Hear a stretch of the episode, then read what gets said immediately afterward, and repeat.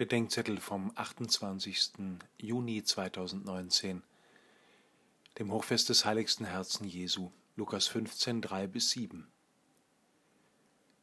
Täglich werden uns erschütternde Bilder des Leids gezeigt.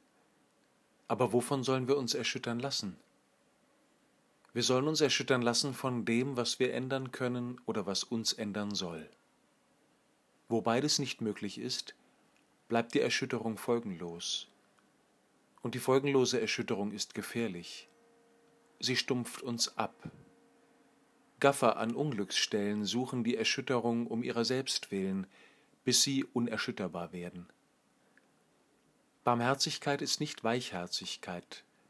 Wer einfach nur ein weiches Herz hat, ist allen möglichen Manipulationen ausgeliefert.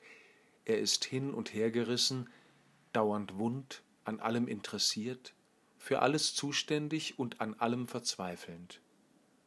Ein solches weiches Herz blutet aus oder wird zum harten Herz.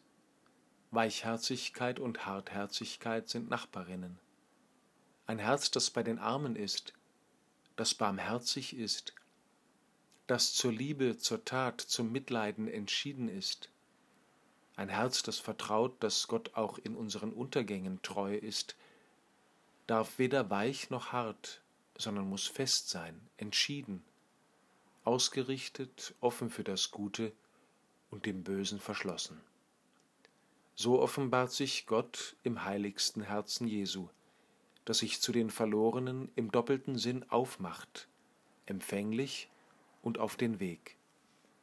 Es ist von uns verwundet und doch unerschütterlich für uns entschieden.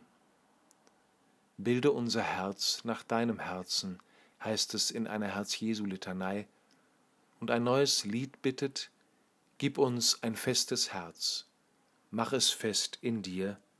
Amen.